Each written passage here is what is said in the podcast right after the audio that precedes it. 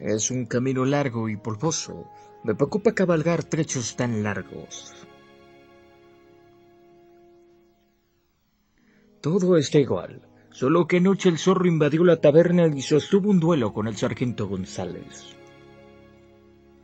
Aunque el sargento mienta al hablar de ello, el cabo estuvo presente y me ha dicho que el zorro se burló del sargento y por lo último lo desarmó saltando por la ventana y escapando bajo la lluvia.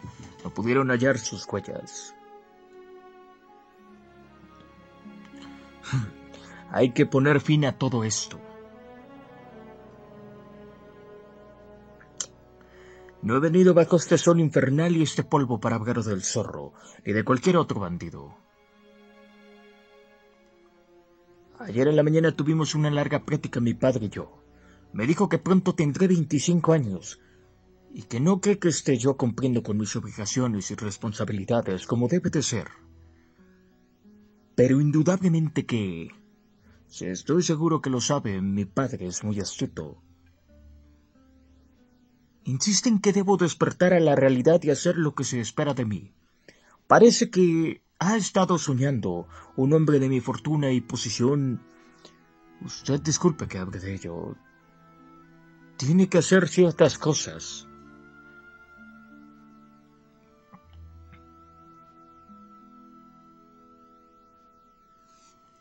Cuando muera mi padre heredaré su fortuna. Por supuesto, ya que soy su hijo único, esa parte está bien, pero ¿qué sucederá cuando yo muera? Eso es lo que quiere saber mi padre. Un joven de mi edad me dijo, debe tener una esposa, una ama de llaves para su casa, y debe... este, tener hijos que hereden y conserven un nombre ilustre.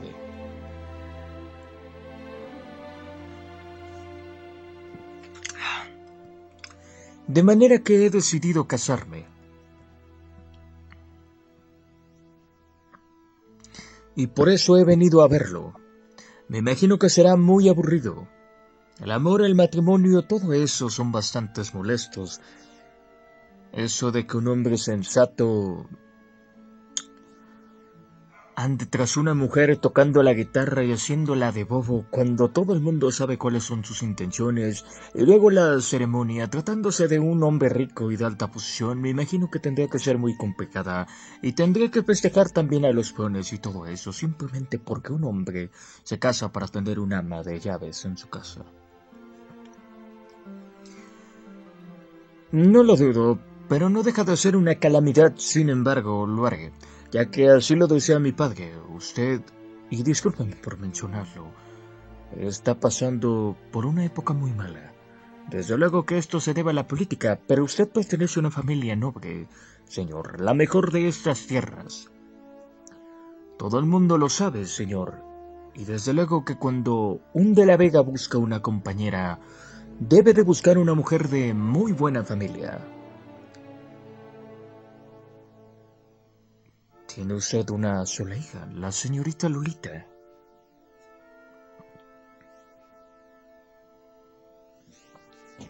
La he observado en la misión y en el pueblo. Es muy bella.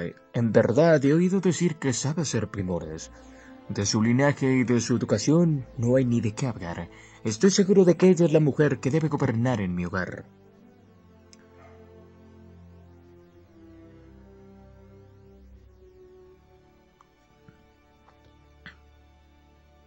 A eso se debe mi visita, señor. Así es, señor mío.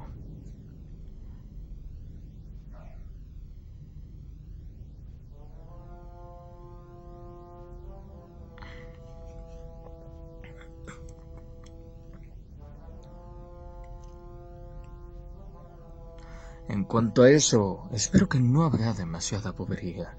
O bien la dama me quiere y se casó conmigo, o no. ¿Acaso le haré cambiar de parecer si toco la guitarra bajo su ventana o le tomo la mano cada vez que puedo me llevo la mano al corazón y suspiro?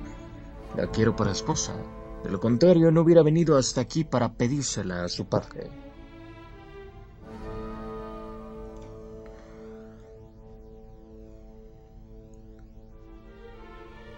Pues yo no sé nada de eso. Nunca me he dedicado a hacer el amor. ¿Usted cree que es necesario que haga yo todo eso? Tengo un criado que toca la guitarra maravillosamente. Le diré que venga esta noche a tocar bajo la ventana de Lolita.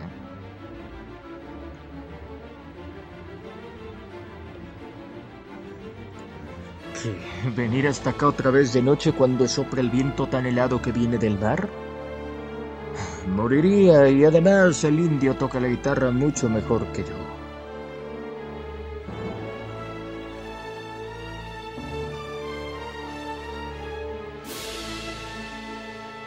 Yo tenía entendido que ustedes eran los que preparaban todo. Y después me lo harían saber. Mandaría a arreglar mi casa, por supuesto, y tomaría sirvientes. Tal vez, tal vez debería yo comprar un carruaje y llevar a mi esposa hasta Santa Bárbara para visitar a un amigo que tengo allá. Pero será posible que ustedes arreglen todo lo demás. Simplemente me mandan avisar en qué fecha se celebrará la boda.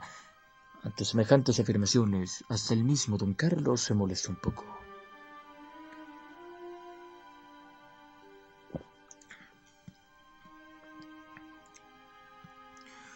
Supongo que así debe de ser.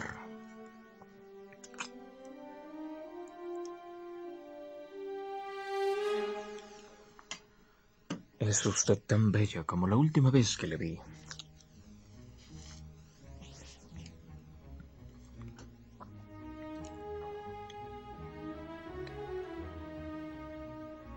Señorita, he solicitado permiso a su padre para proponerle a usted matrimonio.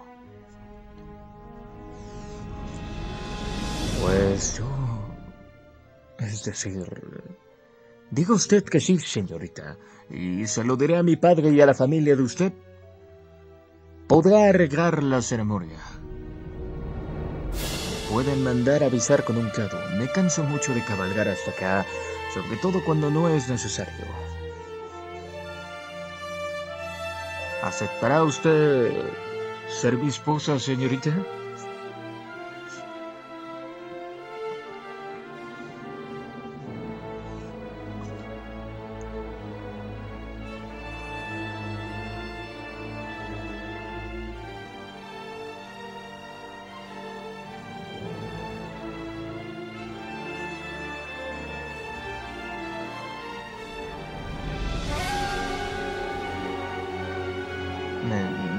Parece que disgustado.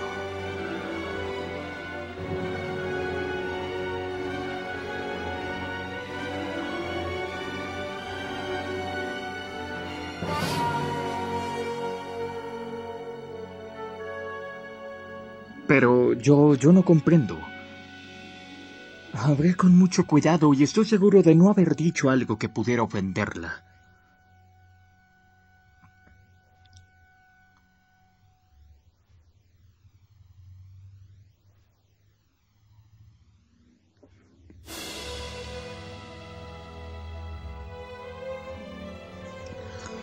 Silencio, y no le pasará nada, señorita.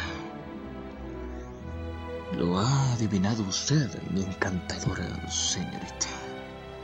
Me llaman el zorro, la maldición de Capistrano. No le haré daño, señorita, ni a ninguno en esta hacienda. Castigo a los que son injustos y su padre no lo es. Lo admiro mucho. Preferiría castigar a aquellos que son la causa de sus males.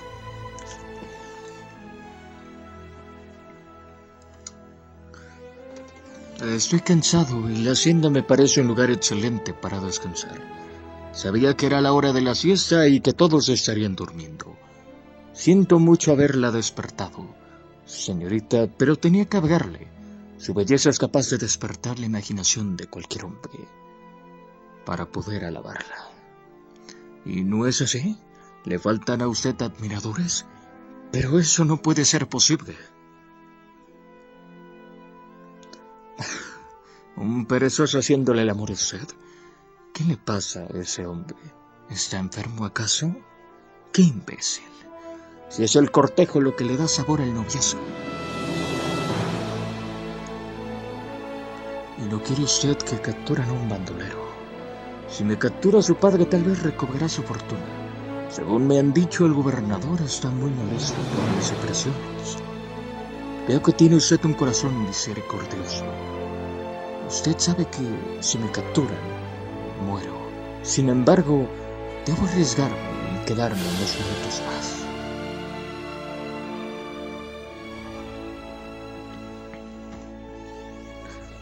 Es un atrevimiento, pero un hombre tiene que expresar sus sentimientos. Espero que mi ofensa no sea imperdonable. ¿Para que me cuelguen? Y sin embargo, amo la vida como cualquier otro.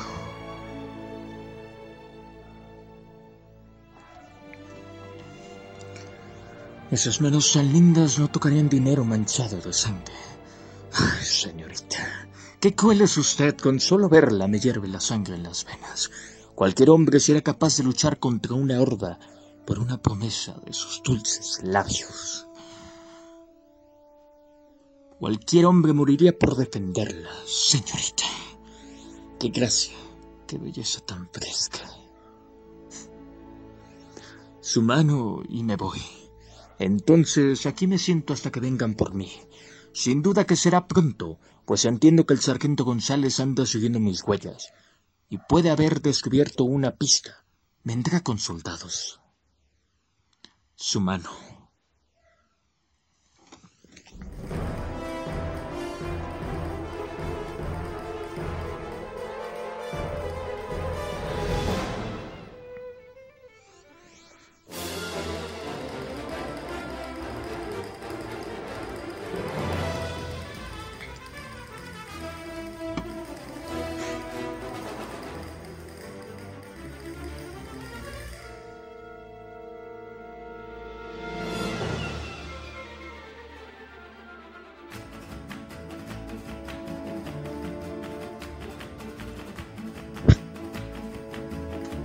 Espero que me perdonarán por esta interrupción.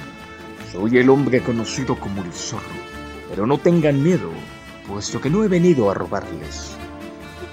No soy su enemigo, don Carlos. Más bien he hecho algunas cosas que sin duda debe apreciar un hombre que ha sido perseguido. Deseo brevemente una poca de su hospitalidad. Señor, en otras palabras, quisiera comer y beber. Soy un caballero y por lo tanto es una petición justa, ¿no lo creo así? Me imagino que tiene usted miedo de atenderme, en vista de que el gobernador pueda enterarse. Puede usted decirle que lo obligué a ello, y es cierto. Desde luego, pero la señorita se queda aquí como rehén para que usted pueda portarse bien y regrese.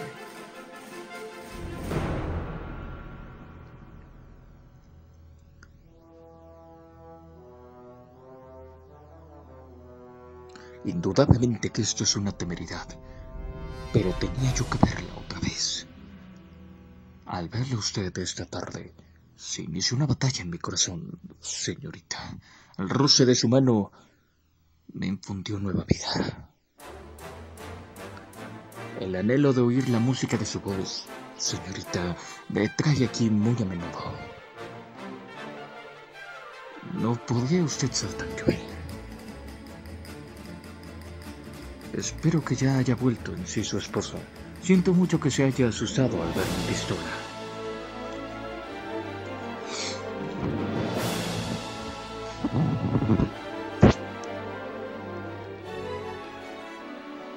Unas cuantas.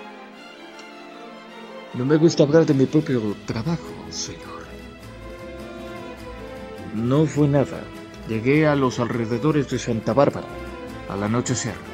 Había allí un tendero que golpeaba a los indios y robaba a los fieles. A estos últimos les compraba productos de la misión. Luego se quejaba con el gobernador de que lo habían engañado en el peso. Y los secuaces del gobernador obligaban a los fieles a mandarle más mercancía. Por eso me decidí a castigarlo. Bajé de mi caballo a la puerta de su casa y entré. Estaban encendidas las velas y había unos seis hombres en la tienda. Los amenacé con mi pistola y los arrinconé, dejando el tendero frente a mí. Lo asusté mucho y lo obligué a darme el dinero que tenía en su escondite. Lo asusté con un látigo que tomé de su propia tienda y le dije por qué lo hacía. Después monté en mi caballo y me fui. Puse un letrero en la choza de un indio. Diciendo que era el amigo de los oprimidos. Esa noche me sentía muy valiente, de modo que cabalgué hasta la puerta del presidio. E hice al guardia a un lado. Él creyó que yo traía el correo. Clavé el letrero en la puerta del presidio con mi puñal. En ese momento salieron los soldados. Les disparé y mientras salía de su asombro, me fui a las montañas. Aquí estoy.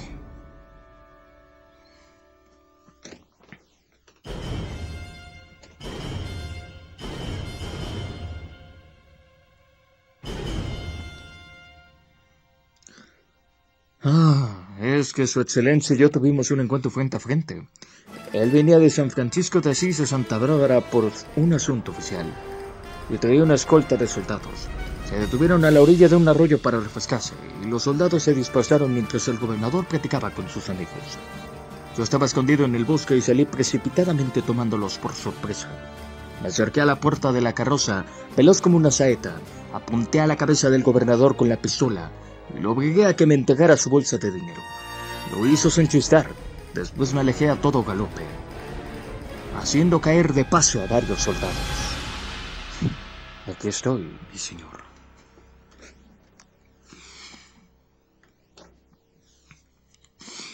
Estoy seguro de que me disculpará usted por pedirle que se siente usted al otro extremo del cuarto, pues no quiero revelar mi identidad, así que, pues, pondré la pistola aquí, sobre la mesa, para evitar que me traicione. Y ahora, don Carlos, haré los honores que se merece la comida que me brinda usted tan generosamente.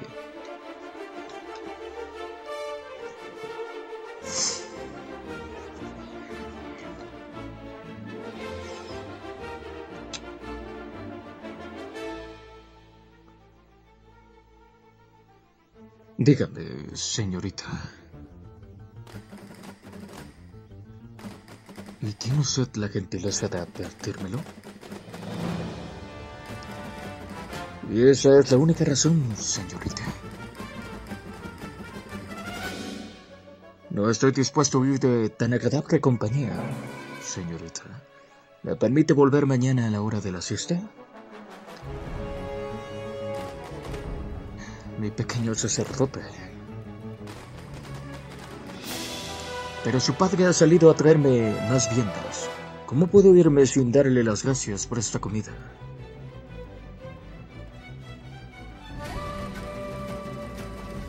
Ya he hablado demasiado de mí mismo, señor. Y un caballero no debe hacer tal cosa. Es mejor que le dé las gracias ahora y me retire.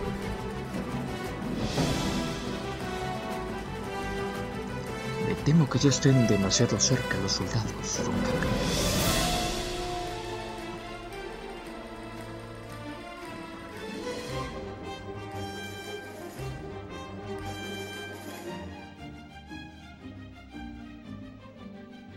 Lo perdono por haber violado las leyes de la hospitalidad, don Carlos. En vista de que soy un poscrito y se ha puesto precio a mi cabeza, no le tengo mala voluntad por ello. Buenas noches, señorita. Señor, Adiós.